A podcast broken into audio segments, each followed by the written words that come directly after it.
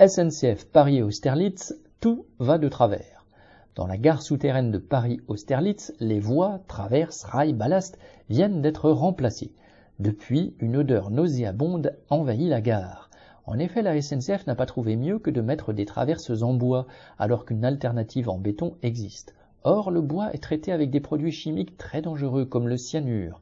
Tout le monde, les cheminots comme les usagers du RERC, s'empoisonnent donc un peu chaque jour.